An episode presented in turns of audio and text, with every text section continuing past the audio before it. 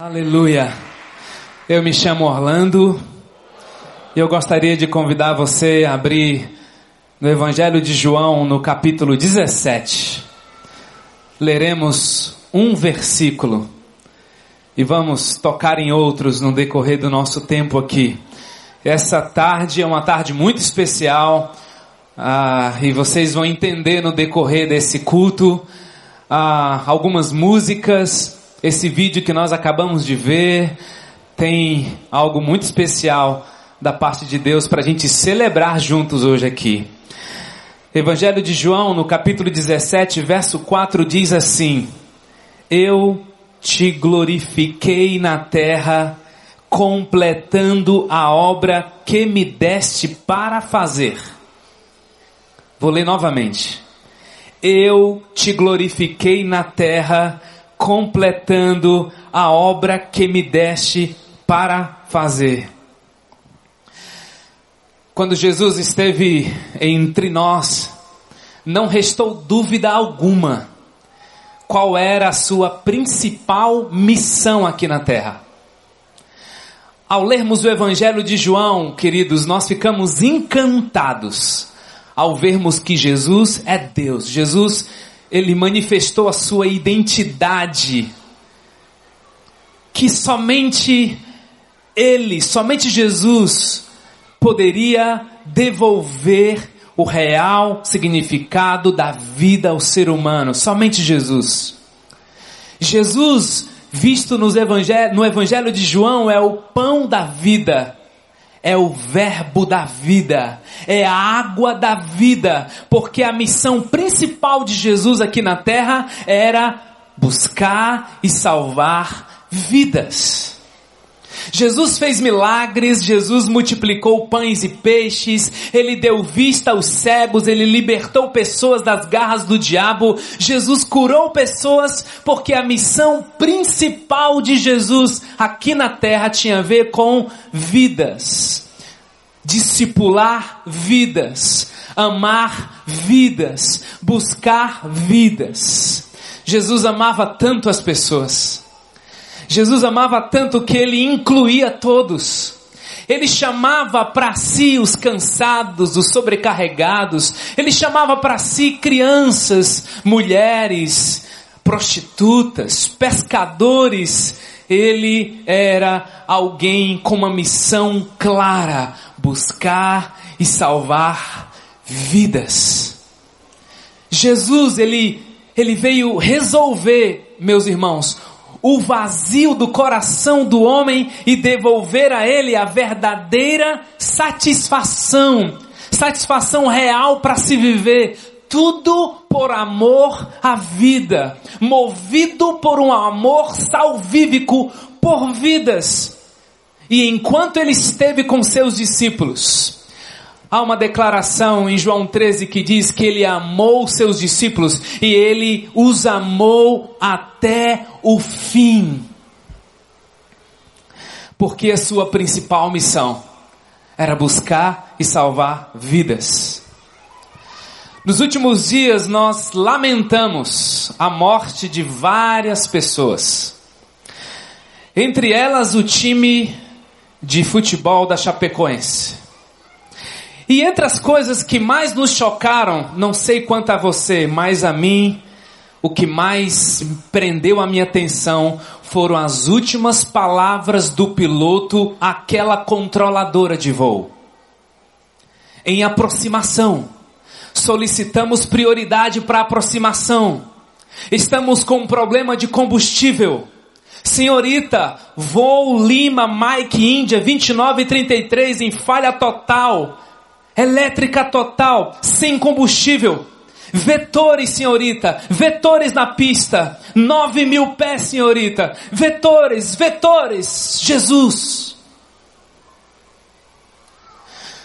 Quando amamos alguém, as últimas palavras jamais serão esquecidas. E eu gostaria de lhes fazer pensar rapidamente o que as últimas palavras de Jesus causou no coração dos seus discípulos, assim imagino eu o que estas últimas palavras significa para a vida daquela controladora de voo. Já pensou nisso? Eu acho que ela nunca mais vai esquecer esse último diálogo. João, no capítulo 12, verso 23, Jesus diz: Chegou a hora de ser glorificado o Filho do Homem. Ele faz já o anúncio da sua morte. Mas antes de partir, Jesus disse: Eu tenho as minhas últimas palavras. E as minhas últimas palavras eu vou dizer somente aos meus discípulos, não à multidão. Em João 13 ele mostra que o verdadeiro discípulo é aquele que ama e aquele que ama serve as pessoas. E não somente serve, mas serve com uma atitude humilde, inclusive de lavar os pés. Lá no verso 34 ele diz: Amem-se uns aos outros, como eu amei, vocês devem amar uns aos outros. A palavra de Jesus no capítulo 13 de João, nas suas últimas palavras, tem a ver com amor que serve e serve de forma humilde, tem a ver com humildade. Porque não há discípulo de verdade sem humildade, sem servitude, sem amor doador. Em João 14, Jesus fortalece os seus discípulos com a palavra de esperança. A esperança da ressurreição, quando ele diz: Não se turbe o vosso coração. Descansa em mim. Creia em mim. Eu vou preparar um lugar para você na eternidade. Na casa do meu pai há muitas moradas. Lá no verso 18 ele diz: Eu não vou deixar vocês órfãos. Eu deixarei a presença do Espírito conselheiro, do Espírito consolador, e ele estará sempre com vocês. E esse Espírito ensinará todas as coisas a vocês. Portanto, não se turbe o vosso coração, não tenha medo. João 13, humildade. João 14, esperança. Não fiquem aflitos. Eu vou, mas eu vou voltar. Em João 15, as últimas palavras de Jesus, tá? Jesus está revelando mais um simples segredo aos seus discípulos. Ele diz: permaneçam em mim. Se vocês permanecerem em mim, se as minhas palavras permanecerem em vocês, e se o meu amor permanecer em vocês, vocês manterão o nível de satisfação em mim. Porque quanto mais satisfeito em mim você estiver, menos você vai pecar. Não é que eu peco menos, é que eu permaneço mais. Porque é quando nós estamos insatisfeitos é que nós pecamos. E o diabo é craque em criar essa sensação de que algo está faltando. Mas toda pessoa satisfeita em Jesus sabe que nada lhe faltará. Amém? Eu ouvi essa semana num encontro com alguns líderes que tivemos uma seguinte frase que me impactou. Nesse ano de crise, aprendi que não é o salário que me sustenta, mas a graça de Jesus. Gente, isso é poderoso demais. Porque quem tem Jesus tem tudo o que precisa. E sabe qual é o único segredo para manter a nossa satisfação em Deus? Permanecer nele. E ele dá três dicas de como devemos permanecer nele. João 15, 4. Permaneçam em mim. João 15, 7, permaneçam nas minhas palavras. João 15, 8, permaneçam no meu amor. João 13, humildade. Amor que serve de, serve de forma humilde. João 14, esperança. Não precisa se angustiar. João 15, permaneçam em mim. João 16, Jesus está revelando mais detalhes do papel do Espírito Santo na vida dos discípulos. Ele diz que o Espírito é conselheiro. Ele diz que o Espírito é quem convence do pecado, da justiça e do juízo. Porque ele deixaria a presença do Espírito como consolação de que nós não, nós não ficaríamos órfãos. No verso 32 do capítulo 6, aproximou-se a hora. Aqui são os vetores, vetores, vetores. Está chegando a hora. Eu vou para a cruz e vocês vão para as suas casas. E aí nós entramos no clímax desse, dessas últimas palavras do Mestre Jesus aos seus discípulos, no verso 4. Eu te glorifiquei na terra, completando a obra que me deste para fazer. Dos, versos, dos capítulos 12 aos 16, Jesus está falando aos seus discípulos. No capítulo 17 é como se ele dissesse: dá um tempo agora aqui vocês, agora é só eu o Pai, eu vou prestar contas ao Pai do meu ministério aqui na terra. É tanto que no verso 1 ele diz: e Jesus olhou para o céu e orou. Amados, a pergunta que tem pairado aqui no nosso coração. Jesus, ele não ressuscitou todos os mortos da sua época. Jesus não curou todos os doentes da sua época. Jesus não multiplicou pão, pães aos famintos da sua época. Ele não multiplicou para todos. E se Jesus não ressuscitou todos os mortos da sua época, se ele não curou a todos, se ele não saciou a fome e a sede de todos, o que ele fez para dizer completei a obra? Ele fez discípulos. Ele discipulou, andou, caminhou com discípulos. Porque Jesus não é a chegada, Jesus é o caminho. Ele ama caminhar com a gente, ele não quer se encontrar com a gente num dia, num local determinado apenas. Ele quer andar comigo, com você, todo dia, toda hora. Por isso que João 14,6 ele diz: Eu sou o caminho. Muitos se aproximam de Jesus querendo que ele seja a chegada. Eu vou a Jesus porque eu quero resolver uma coisa. Qual é? Jesus diz logo tua resposta. Não, Jesus é o caminho. Eu quero andar com você. Eu quero estar no vale da sombra da morte com você. Eu quero estar no silêncio com você, porque ele continua sendo bom. Ele continua sendo Deus. E, e, e, Jesus diz: Eu também sou a verdade. Muitos estão querendo uma resposta. Jesus não está dizendo aqui que Ele é a resposta, Ele está dizendo que Ele é a verdade. Anda comigo na verdade, que eu vou te livrar da mentira. Porque o pai da mentira é o diabo. Ele diz: Eu vou te tirar desse, dessa vida sem significado, porque eu vou te dar vida. Ele fez discípulos e ele fez isso com seus discípulos. Ele investiu em doze homens que viveriam como mártires para que o evangelho se multiplicasse em toda a face da terra. Doze homens simples, irmãos, foi o que Jesus fez. Ele fez doze discípulos simples, iletrados, incompletos, imperfeitos, fazendo deles pessoas iguais a eles, para que eles imitassem o caráter de Jesus, a vida de Jesus. Por isso Jesus andou com eles durante três anos, para depois, no final do seu ministério, ele dizer: Eu vos envio.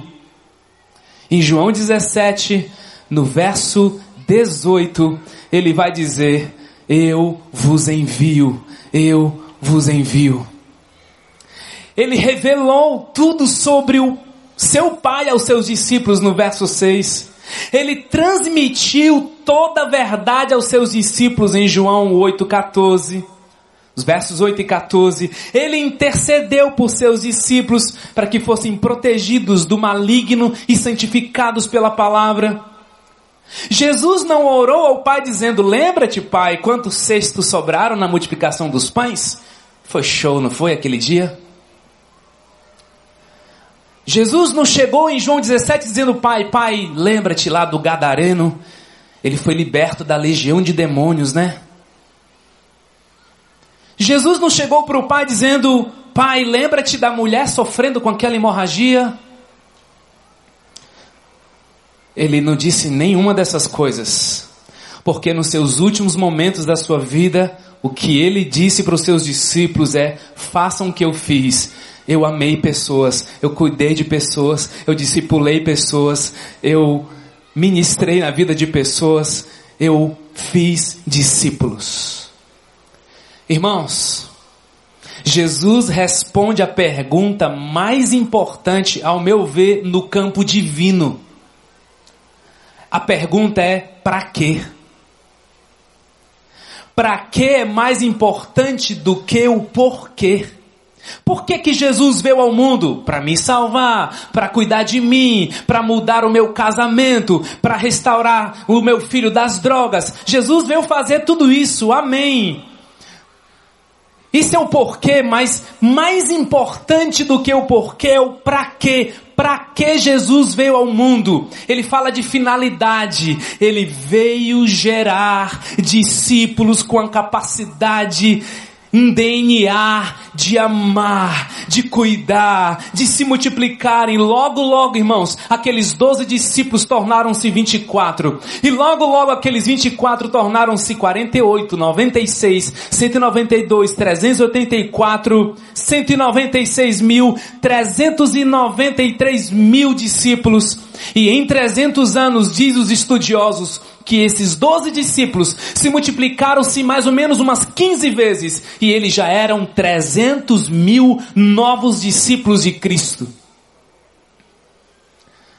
Porque Jesus sabia que a estratégia para alcançar o mundo não seria curando todo mundo, ele somente ele nos deu o privilégio, a honra que os anjos queriam tanto. Ele disse: Não, eu vou dar isso ao Orlando, eu vou dar isso ao Francisco, ao Paulo, à Igreja Batista Central e às igrejas espalhadas na face da terra. Ele nos deu esse privilégio de fazer discípulos. Amados, Deus nos deu um pra quê?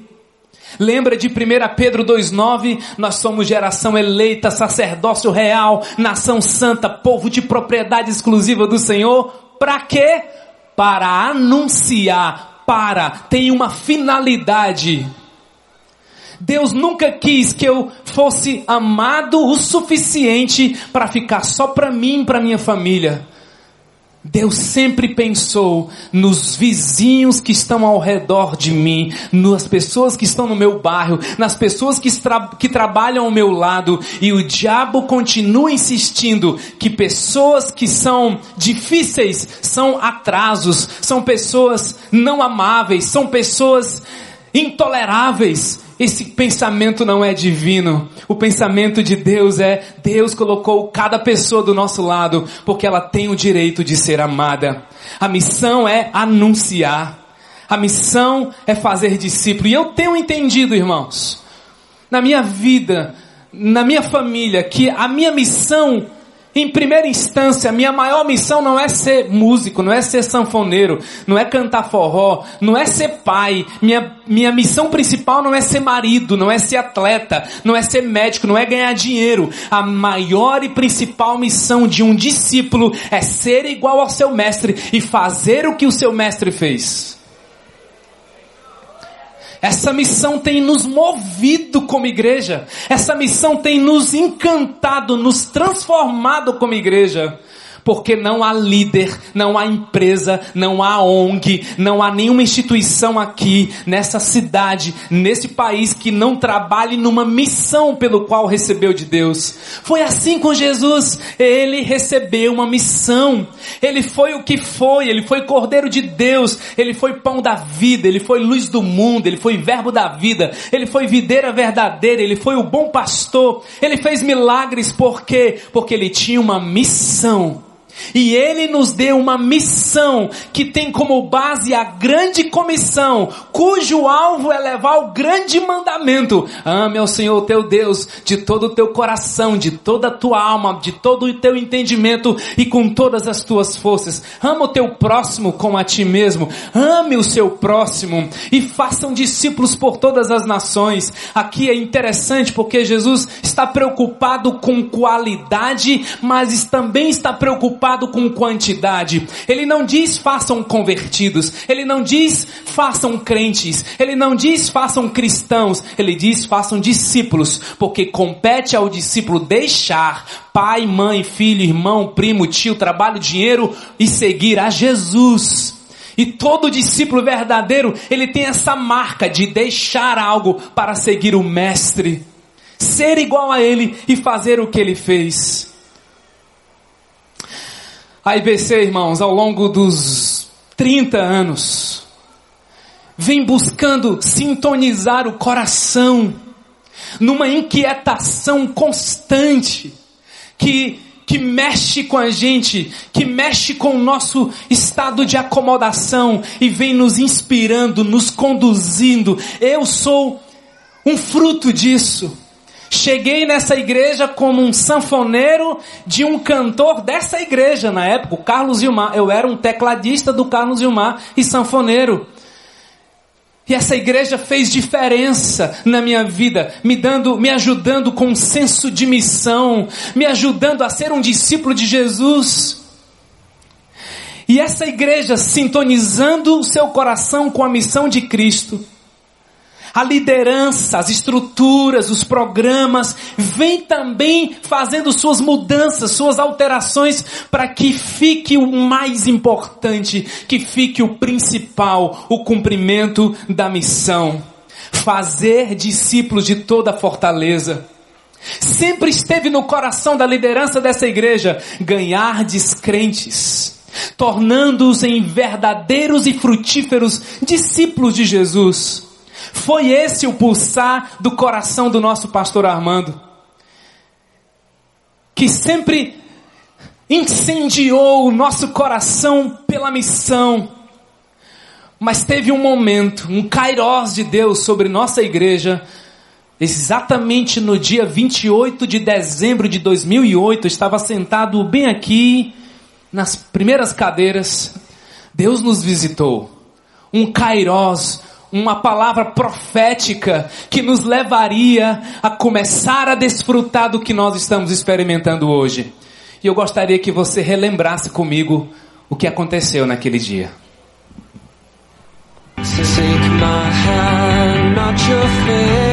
Deus está pedindo que nós olhemos para a cidade de Fortaleza. 2 milhões e meio de habitantes. 313 quilômetros quadrados de território para conquistarmos.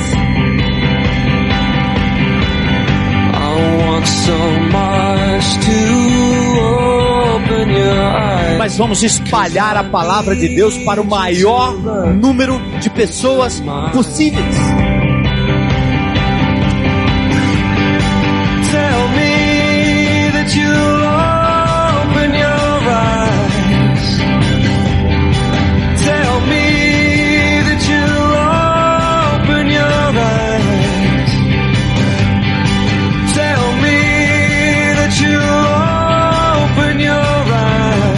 Igreja primitiva estava no grande e no pequeno ajuntamento, no templo dos incrédulos, nas praças de Atenas, na universidade de Tirano, no grande ajuntamento e no pequeno ajuntamento, onde a comunhão, a intimidade, a interação, a celebração, o ensino fluíam como a vida de Cristo flui em nós e neles.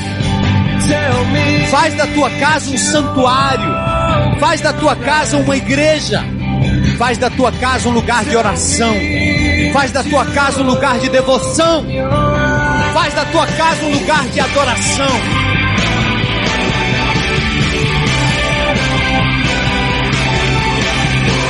Os líderes serão treinados. Os líderes terão investimento de ensino para que ensinem, para que haja o que? Palavra na mente, no coração, na ação e no repartir do dia a dia.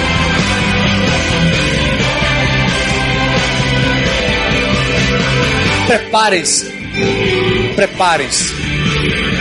Fortaleza será invadida pelo povo que, no poder do Espírito Santo, vai marchar para conquistar aquilo que o diabo tomou. Deus quer de volta aqueles que são seus e nós vamos buscá-los.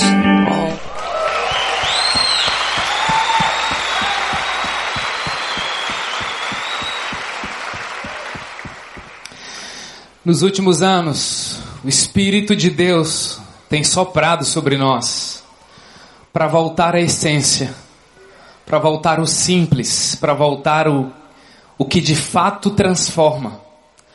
E nós estamos chegando a uma conclusão muito, muito forte e ao mesmo tempo muito simples. É que é simples, é que é para todos, é que é inclusivo, é que o coração de Deus está chorando pelo mal que se multiplica. E Ele quer nos usar. Eu tomei posse dessa palavra, isso tem feito tanta diferença na minha vida. Isso tem transformado minha vida, meu casamento, minha casa. E eu louvo a Deus porque o Senhor tem permitido que o Espírito sopre lá na minha casa, porque eu decidi fazer da minha casa um lugar de oração, um lugar de devoção, um lugar de multiplicação. O Espírito tem soprado sobre nós, mas isso tem sido necessário coragem para romper. Lembra de usar tentando segurar a arca? Ele morreu fulminado. E a pergunta é: por que ele morreu? Porque ele tinha boa intenção. Porque a arca que representa a presença de Deus já não era mais um símbolo de temor e tremor, mas um símbolo de familiaridade. Virou normal, comum. E a Bíblia diz que Uzá morreu por seu ato de irreverência. Ele já não tinha temor pela presença de Deus. Entende o que o mapa nos impulsiona? De volta ao encontro com Deus todo dia, todo dia, mais de uma vez por dia, em todos os momentos. O Espírito Santo tem nos dado foco, nos transformado de uma igreja monumento em uma igreja movimento que está à mercê do sopro do Espírito de Deus. E Deus tem nos ensinado, irmãos, coisas simples do tipo aprender. Nós percebemos que nós somos craques em ensinar, que temos opinião para tudo, que temos palavra para tudo, mas não temos a habilidade, a humildade para aprender. Todo mundo tem uma opinião, mas ninguém sabe dizer, eu, eu, eu não sei, alguém pode me ajudar? Nós estamos aprendendo a aprender. Nós estamos revendo nossos conceitos como igreja. E Deus tem nos dado clareza. Acima de tudo, coragem. Arrisco em dizer que Davi se tornou homem segundo o coração de Deus, não porque fez salmos bonitos, porque era um artista que emocionava as pessoas, eu arrisco em dizer que Davi era um homem segundo o coração de Deus, porque ele tinha coragem de Deus, porque ele olhava para Golias e dizia: Quem é este incircunciso que afronta o Deus vivo? Ele liderava como Deus, ele se importava, ele se inflamava com aquilo que o coração de Deus se inflamava. Foi isso que Deus falou para mim. Deus tem nos transformado em uma igreja simples, mas ao mesmo tempo profundo. Em uma igreja relacional e não uma igreja de amigos. Uma igreja relacional, porém amorosa. Uma igreja centrada em Cristo em, e não em nossas preferências e pecados. Uma igreja que multiplica e não apenas soma e divide. Nós queremos multiplicar como Jesus multiplicou. Deus, irmãos, tem nos transicionado, Ele mesmo tem feito isso. GR aberto não é uma mania de mudança. GR aberto é assim, eu não posso conter as pessoas que estão clamando por ajuda, por amor, porque eu só pode entrar uma classe especial dentro desse grupo. Não faz sentido. A sociedade está chorando, está clamando. Rompe, abre as portas. Deus tem nos transicionado de uma igreja que faz social para uma igreja cujos membros têm um compromisso de fazer atos de compaixão. Deus tem nos levado de uma igreja que ensina para uma igreja que sabe aprender. De uma igreja acomodada para uma igreja servidora, uma igreja generosa, de uma igreja focada na comunhão e na solução de problemas, em uma igreja cristocêntrica, em uma igreja missional e uma igreja multiplicadora. Aqui não é uma coisa ou outra.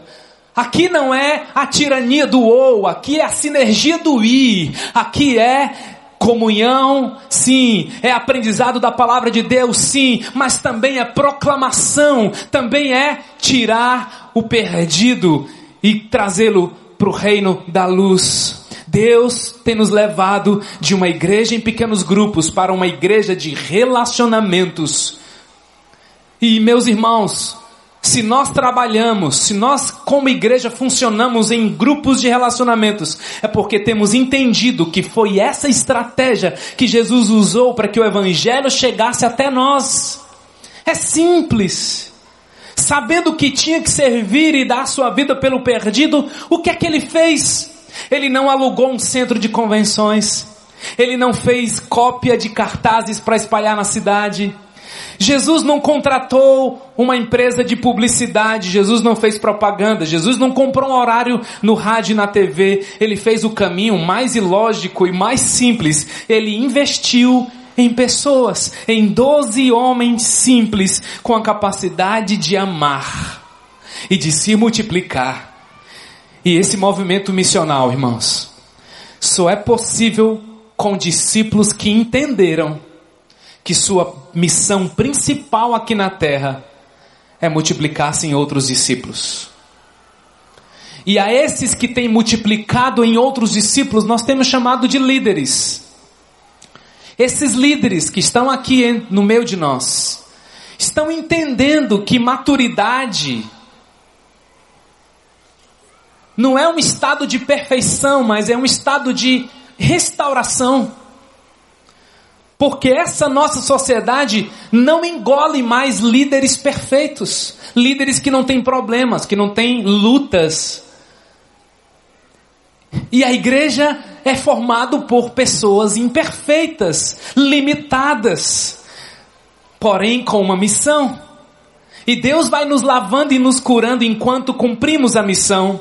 Deus tem levantado uma liderança que não tem focado na maturidade, na perfeição ou na experiência para serem vocacionados, chamados para dizer: Eis-me aqui, Senhor. Porque eles entenderam que fazer discípulos é relacionamento.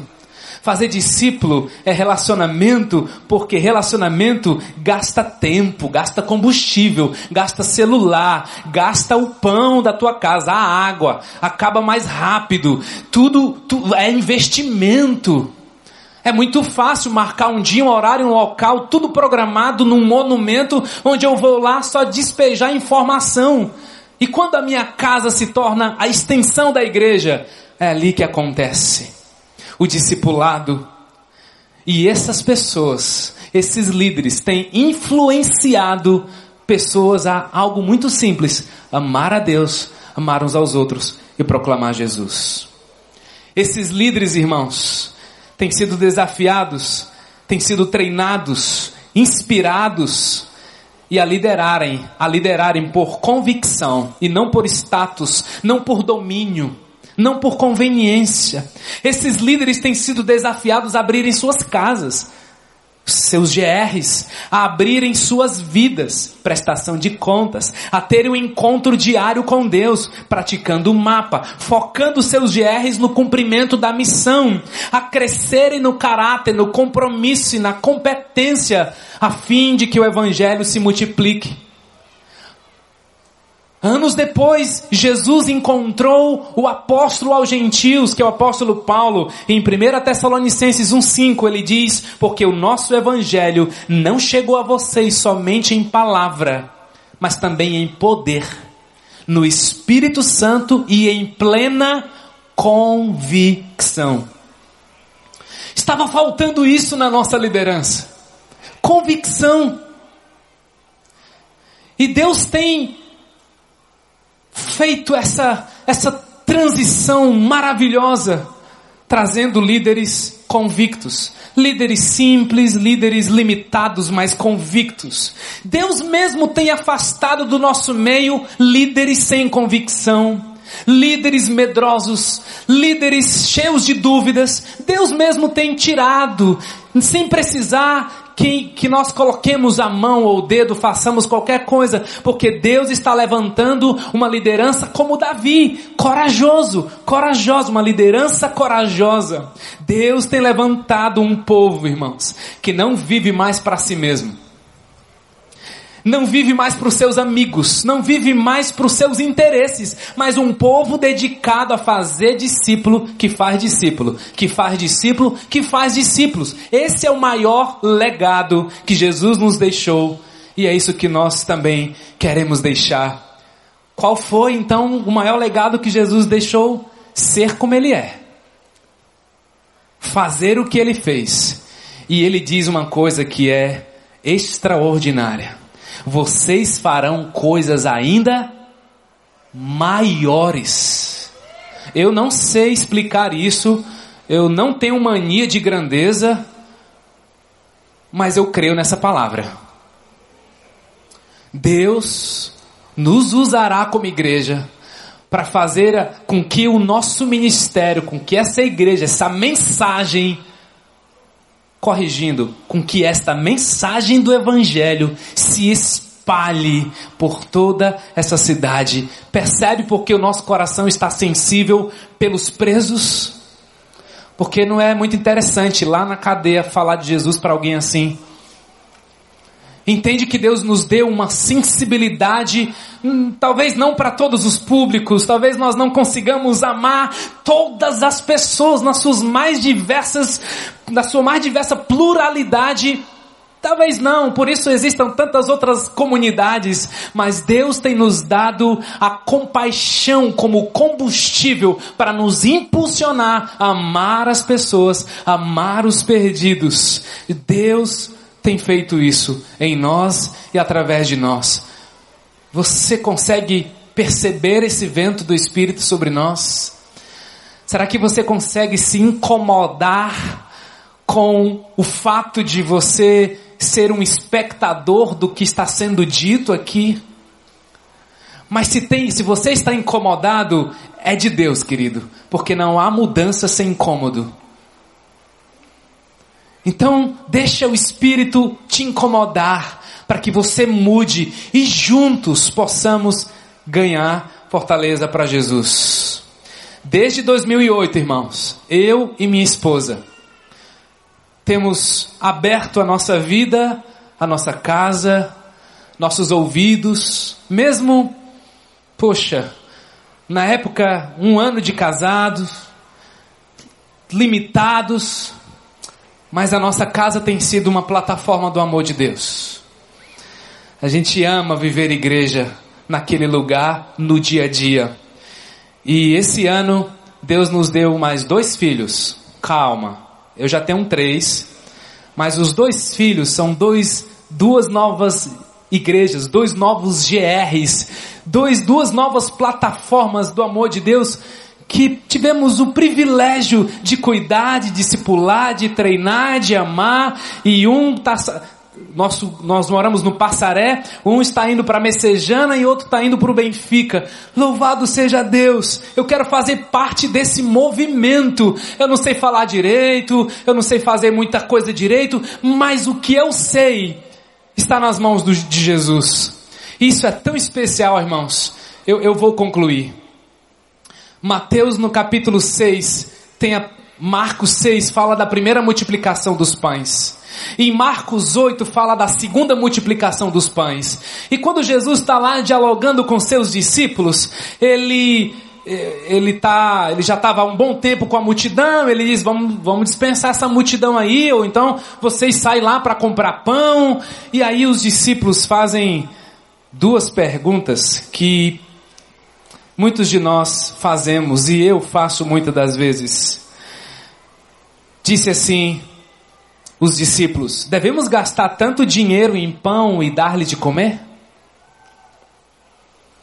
Já era tarde aqui, os discípulos aproximaram-se de Jesus, estavam num lugar deserto e eles estavam com fome e Jesus, deles algo vocês de comer? A pergunta é no que é em cima do que está faltando nós devemos gastar tanto dinheiro assim?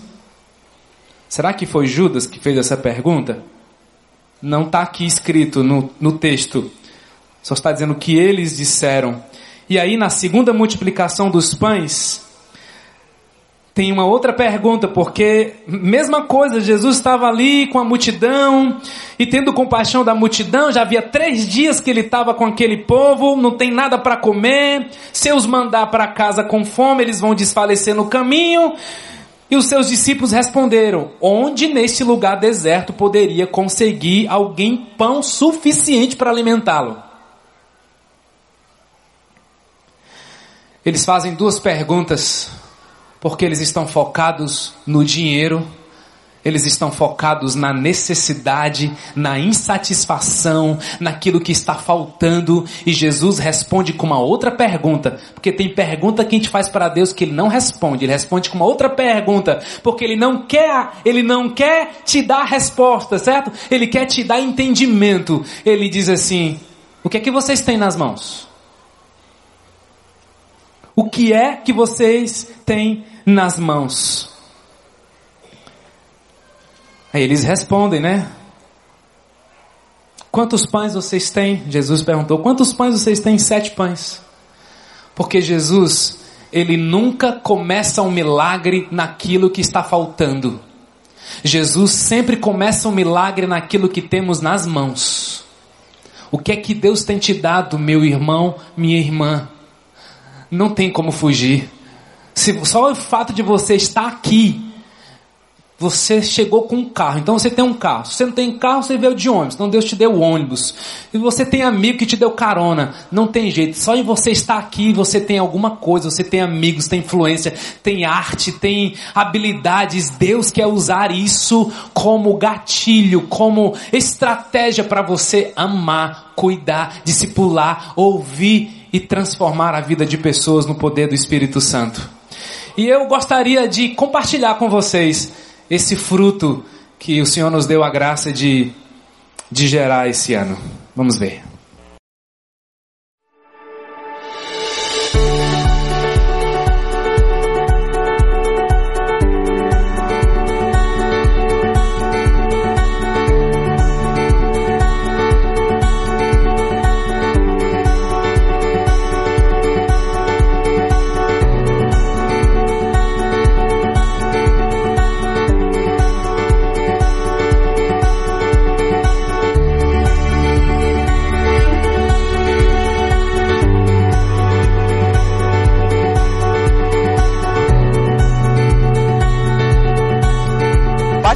GL para mim foi muito importante porque eu pude viver um relacionamento mais profundo, um relacionamento onde eu tanto passei um pouco de mim como eu fui influenciado. E nesse ambiente, é, eu percebi que não é esse bicho de sete cabeças que muitas pessoas falavam, ou que eu mesmo já tinha internalizado, que liderar pessoas ou influenciar pessoas era algo que eu tinha que dar conta de, da vida dessas pessoas. E eu percebi que não, que na verdade é algo que eu vou aprendendo. Eu tenho um norte, eu tenho um, um, um líder que vai me ajudar, eu tenho companheiros que vão caminhar comigo e nós vamos aprender junto, através dos nossos relacionamentos. Isso para mim fez toda a diferença, porque foi algo leve, foi algo que foi vivido, mexeu comigo, mexeu com o meu caráter, mexeu com minhas convicções. Isso foi feito de uma forma tão simples e ao mesmo tempo tão profunda que isso transbordou para o GR. Então eu vivia, eu influenciava o meu GR de forma natural, porque eu vivia aquilo. Não era algo que eu estava lendo no livro, era algo que eu tinha experiências de vida, não só com o meu líder, mas com as pessoas que estavam caminhando comigo.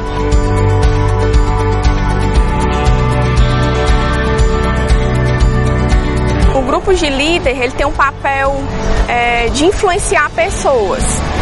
Então é, é, entendendo todos os dias que o agir é o agir do Espírito Santo, né? Eu me disponho a liderar, me disponho a conhecer mais Jesus, a, a realmente é, fazer o treinamento, seguindo aquele material que é profundo e maravilhoso e usar aquilo tudo que a gente aprende nos encontros na prática. Então, o grupo de líder é um grande desafio, porque é, a gente está é, disposto, coração aberto para influenciar as pessoas, mas sobretudo para amar as pessoas, aceitar o diferente, né? Eu acho que esse é o grande desafio. E eu encaro isso como uma missão que Jesus me confiou.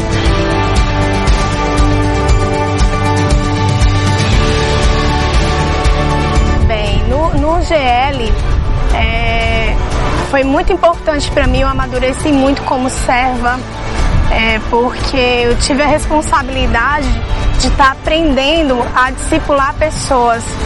E isso me fez é, ter meu encontro diário com Deus, é, usar a ferramenta do mapa foi muito importante para mim, porque me amadureceu muito na palavra, é, na oração, e isso refletiu demais dentro do GR, porque quanto mais eu estou me nutrindo da palavra, me nutrindo da presença do Senhor, eu, eu, eu consequentemente eu estou refletindo isso para as pessoas ao meu redor, para dentro do meu GR.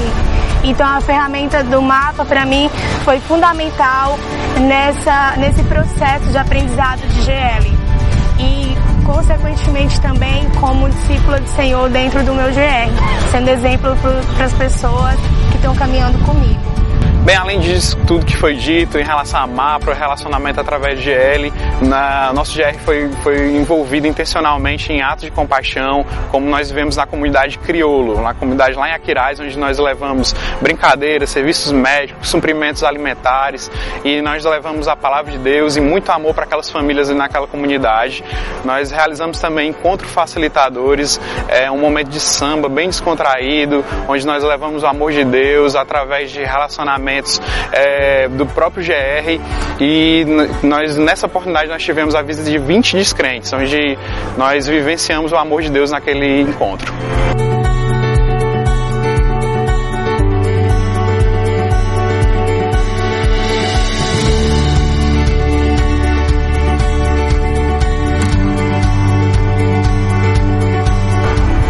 Bem, pós multiplicação nós é, eu e a Laura abrimos a porta da nossa casa e vivemos um momento ali de alegria, de contentamento em Deus é, e um sentimento de continuidade mesmo do cumprimento da missão, de amar a Deus, amar uns aos outros e proclamar Jesus através de dar continuidade em atos de compaixão, encontros facilitadores e cumprir a missão através dessas ferramentas.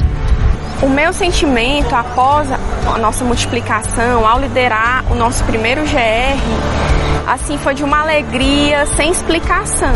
Receber o nosso grupo na nossa casa, é, nós abrimos o nosso lar e eu senti fortemente a presença do Espírito Santo lá, então foi uma alegria.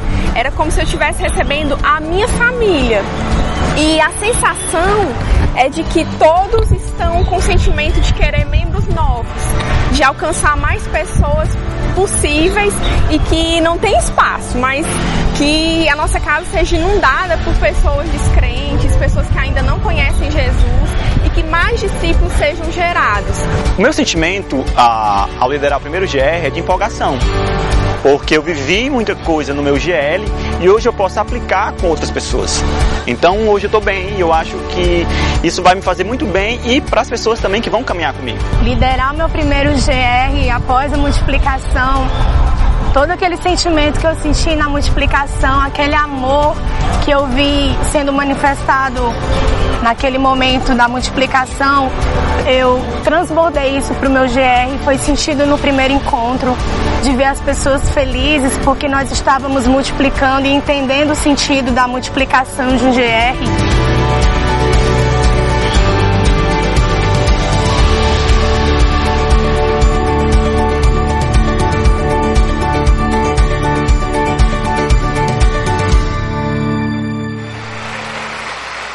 Hoje nós queremos honrar aqueles que têm aberto suas casas para cuidar de pessoas. Nós queremos honrar aqueles que têm discipulado, aqueles que têm pastoreado essa igreja juntamente com os pastores e liderança dessa igreja. Por isso eu gostaria de convidar todos os líderes e aprendizes de GR para estar aqui em cima do palco, não cabendo, a gente vem aqui para embaixo do palco. Sai do seu lugar, nós temos algo para dizer a vocês, mas é aqui em cima. Por favor, líderes de GR, alguém precisa ter a coragem de levantar e os outros vêm. Isso. Saiam dos seus lugares. Líderes que se multiplicaram, que abriram suas casas nesse ano, e a líder mais bonita está subindo agora. Por favor, vou pedir que o pastor José Edson já possa assumir aqui. Todos os líderes, por favor, aqui para o meio. Quem for subindo, não cabendo aqui, vocês podem ficar aqui embaixo também, tá? Mas vamos aqui, vamos subindo. Vem, Júnior, vem mais para cá, por favor. Venham mais para cá. Isso, quanta gente especial. Líderes que têm participado de sábados de liderança, que têm dedicado tempo para serem treinados, que têm orado por pessoas, que têm liderado pessoas. Pode, ainda cabe aqui, ó. Pode vir aqui, por favor. Lá para os cantos ninguém vai ver vocês. Por favor, venham para cá, ó. Aqui, aqui, cabe mais.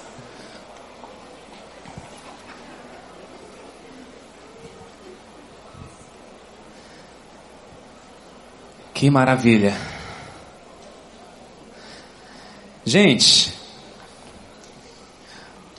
por favor, venham mais aqui para o meio, senão não vai caber. Por favor, eu sei que a luz aqui é um pouco forte, mas os que estão ali na ponta, os que estão aí, pode ficar. É só para encher mais aqui. Isso. Venham, líderes e aprendizes de GR.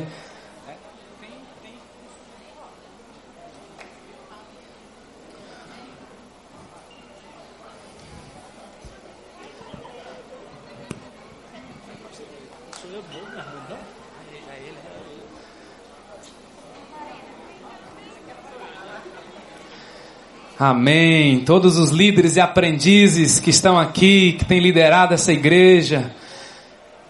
Que maravilha.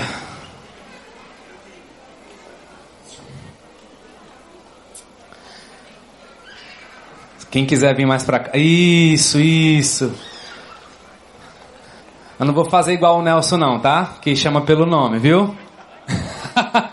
o Nelson sabe o nome de todo mundo.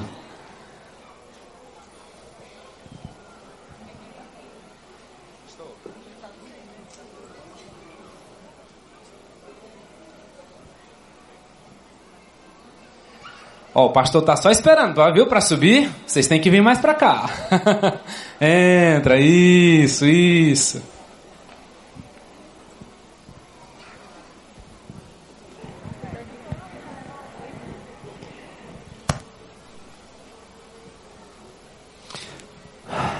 Continuo me chamando Armando.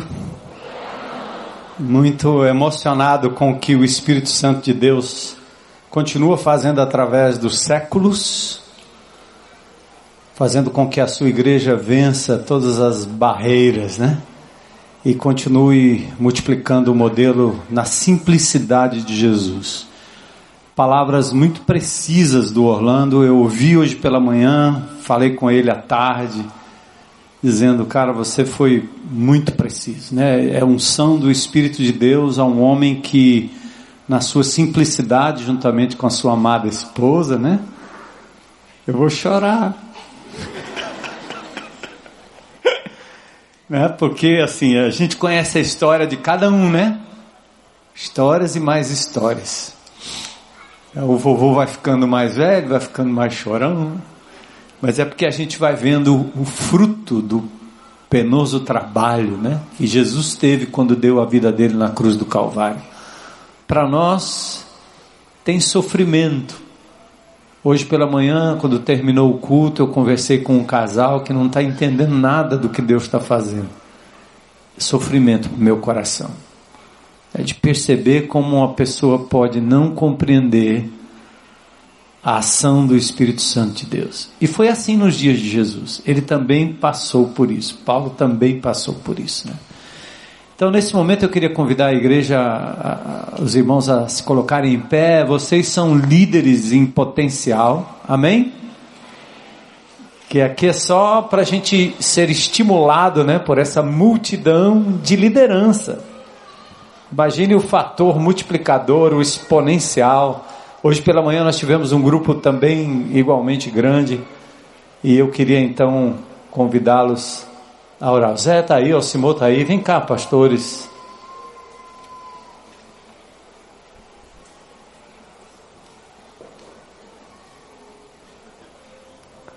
E a gente é, pediria que vocês.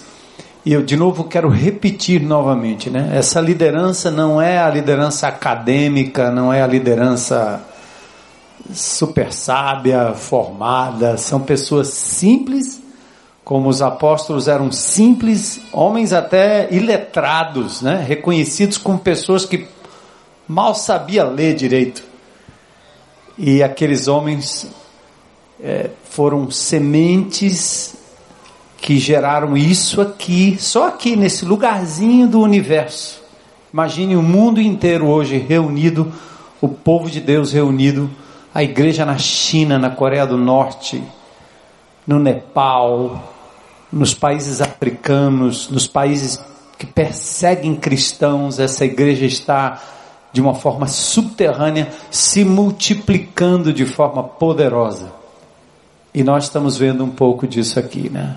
Louvado seja Deus pela vida de cada um, porque vocês acreditaram, compreenderam, né? E às vezes nem compreenderam direito, porque o pastor não explicava direito, né? Mas o Espírito de Deus se encarregou de mostrar para vocês, eu tenho certeza, o fruto do trabalho, quanto vale a pena investir em vidas, né? E aí vem a confirmação do Espírito no dia a dia, né? Nos levando de volta para o encontro, né? Já tudo já foi dito aqui o encontro com Deus, o encontro diário. Fortaleza, ela já não é a mesma de 2008, porque vários lugares escuros dessa cidade foram invadidos pela luz do Evangelho de Jesus, levada por vocês, liderada por esses aqui também, tá? Então nós queríamos pedir que vocês estendessem as suas mãos aqui à frente para a gente orar por estes que se colocam hoje à disposição do Senhor. Pai, nós adoramos o teu nome nesse lugar. Tua palavra diz que onde estiverem dois ou três reunidos em teu nome, o Senhor se manifesta no meio deles. Somos mais do que isso hoje à noite. E a tua presença é abundante, Senhor, é grandiosa, pode ser compreendida, crida e sentida pela tua palavra, pelos testemunhos, Senhor, e agora por estas vidas que aqui estão diante do teu altar, não o altar desse palco, mas o altar da tua presença, da tua glória, do teu poder, Jesus. Nós entronizamos o teu nome, Jesus Cristo, aqui nesse lugar. Tu és o Senhor absoluto desta igreja, Senhor de nossas vidas, Senhor. Nós declaramos aqui que a multiplicação dos discípulos, Senhor, vai com a palavra de Deus, centro, palavra viva, palavra que nos ensina, palavra que nos move, palavra que nos limpa, palavra que nos lava, Senhor. Louvado e exaltado seja o teu nome. Nós queremos neste momento, Senhor, neste final de ano de 2016, quando esse país apodrece, Senhor, o sal da terra está se espalhando, Senhor para trazer saúde, vida, restauração e ressurreição àquilo que morre. Senhor, enquanto esse país, Senhor, se envolvem em trevas, Jesus, nas noites, nas noitadas, nas baladas, Senhor, nos escondidos, Senhor, onde a corrupção graça, não só em Brasília, mas aqui no nosso estado também. Enquanto a treva, Senhor, a tua luz brilha através de nós, tua luz reflete em nós, Senhor. Glórias ao teu nome. A luz não é nossa, Senhor, não somos nós a luz, nós nós refletimos a tua luz, Senhor. Usa-nos para a glória do teu nome, Jesus. Tu sabes como nós precisamos do teu amor, do teu cuidado a cada dia. E à medida que nos entregamos à obra, nos fazemos, Senhor, discípulos do teu reino, Senhor Jesus. Supre as necessidades do teu povo. Dá contentamento à tua igreja, Senhor. Dá-nos vida simples nesse momento. Tira toda a murmuração do nosso coração, Senhor, e leva-nos a proclamar o Evangelho de Jesus, enquanto o Senhor cuida das demais coisas em nossas vidas. Nós rogamos pelos nossos amados irmãos, Senhor, alguns espalhados por outras comunidades, que eles não estejam lá como pesos, que eles estejam lá, Senhor, como varões e varoas também dispostos a levar o teu reino adiante. Que haja arrependimento, Senhor, que haja um renascimento, que um voltar ao primeiro amor. E aqueles que ainda estão no nosso meio, Senhor, restaura a visão, abre os olhos, Jesus, para que eles possam contemplar que os campos estão brancos para a ceifa, Jesus, e os trabalhadores são poucos, mas o Senhor tem nos escolhido. Louvado e exaltado seja o teu nome, Senhor. Eis-nos aqui, ó oh Pai. Eis a nossa vida, nosso corpo, nossos bens, nossa família, nossos filhos, Senhor. Eis a nossa casa, tudo que temos e somos, Senhor, a mercê e a serviço do teu reino. Nós consagramos essas vidas, consagramos essa liderança diante do teu altar, para a glória do teu nome, pois é em nome de Jesus que oramos e agradecemos e te louvamos, aplaudindo, Senhor, dizendo que tu és grande, que tu és poderoso, em nome de Jesus. Aleluia, aleluia. Aleluia. Aleluia.